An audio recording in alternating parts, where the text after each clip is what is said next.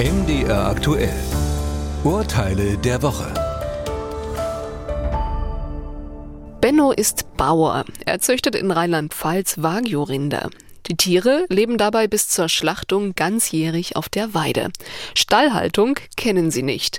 Und das ist auch der Grund dafür, dass Benno beim Landkreis beantragt, die Tiere für die Schlachtung auf der Weide mit einem Kugelschuss zu töten. Für die normalerweise durchgeführte Bolzenschusstötung muss das Rind immer fixiert werden. Benno befürchtet dabei eine zu große Belastung für das Tier. Der Antrag wird jedoch vor allem mit Verweis auf Sicherheitsrisiken abgelehnt. Bauer Benno klagt daraufhin vor dem Verwaltungsgericht Koblenz und bekommt Recht. Der Kläger hat einen Anspruch auf die Schlachtung der Tiere im Herkunftsbetrieb mit einem Kugelschuss. Die Voraussetzungen dafür liegen vor. Bei korrekter Anwendung entspricht der Kugelschuss dem Gebot der möglichst schmerz-, stress- und leidensfreien Schlachtung mehr als der Bolzenschuss. Es ist die Augsburger Partystraße die prachtvolle Maximilianstraße im Zentrum. Am Wochenende nutzen mitunter tausende junge Menschen die Straße als Treffpunkt. Als Konsequenz hat die Stadt den Boulevard zur Fußgängerzone gemacht. Das Projekt haben die Verantwortlichen auf ein Jahr befristet. Um den Partyabschnitt attraktiver zu gestalten, wurden knapp 60 Parkplätze gestrichen, Busse, Straßenbahnen, Taxis und Anwohnerfahrzeuge bekamen Ausnahmegenehmigungen.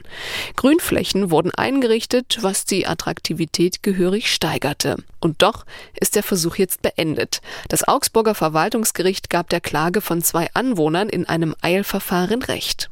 Die Begründung der Stadt, eine Fußgängerzone einzurichten, ist straßenverkehrsrechtlich unzureichend. Es muss eine konkrete Gefahr für die Sicherheit oder Ordnung des Straßenverkehrs dargelegt werden. Ein Hinweis auf mitunter alkoholisierte Feiernde genügt nicht. Die Stadt muss nun binnen zwei Wochen die Schilder, die die Straße teils zur Fußgängerzone machen, wieder entfernen.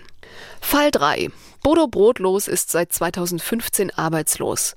Soziale Kontakte pflegt der Schwabe kaum und so beschließt er, sich einen Hund zuzulegen. Zeit hat er allemal, nur das Geld fehlt ihm. Und so beantragt er beim zuständigen Jobcenter die Kostenübernahme für Anschaffung und Haltung eines Hundes.